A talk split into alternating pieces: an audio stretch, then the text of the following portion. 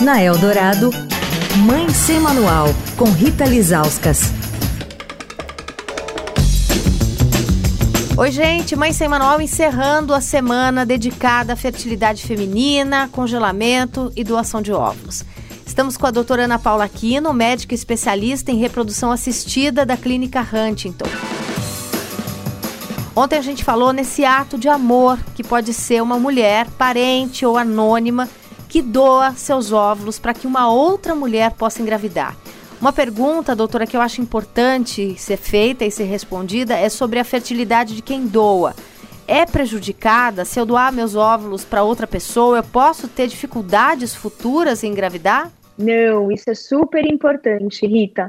Quando o ovário está ali funcionando todo mês, ele recruta um conjunto de folículos para ser usado aquele mês. A gente naturalmente usa um e joga o restante fora né? Por exemplo, ah, eu tenho 10 folículos por mês ali que são recrutados, eu uso um e jogo nove fora. Quando eu vou fazer uma doação de óvulos, a gente dá hormônio para essa doadora, para essa paciente, para fazer todos aqueles folículos que foram recrutados crescerem, não só um, mas aqueles 10, por exemplo. E aí, ao invés de eu usar um e jogar nove fora, eu vou pegar todos aqueles 10 que ela tinha mas eu não mexo na reserva ovariana dela, eu não consigo pegar a mais do que ela me deu para usar. Então eu estou pegando o que ela ia jogar fora.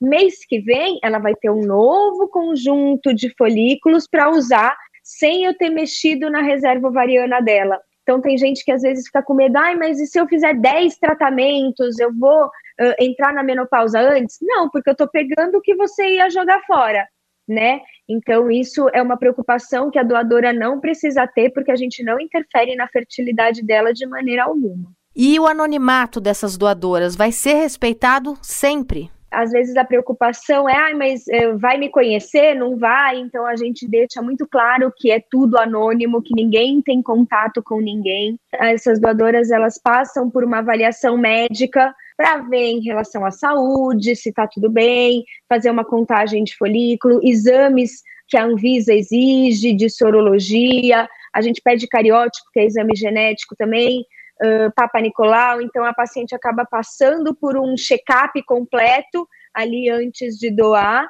e depois faz a doação. Quer falar com a coluna? Escreve para mãe sem manual, arroba estadão.com. Rita Lisauskas para a Rádio Dourado, a rádio dos melhores ouvintes. Você ouviu Mãe Sem Manual, com Rita Lisauskas.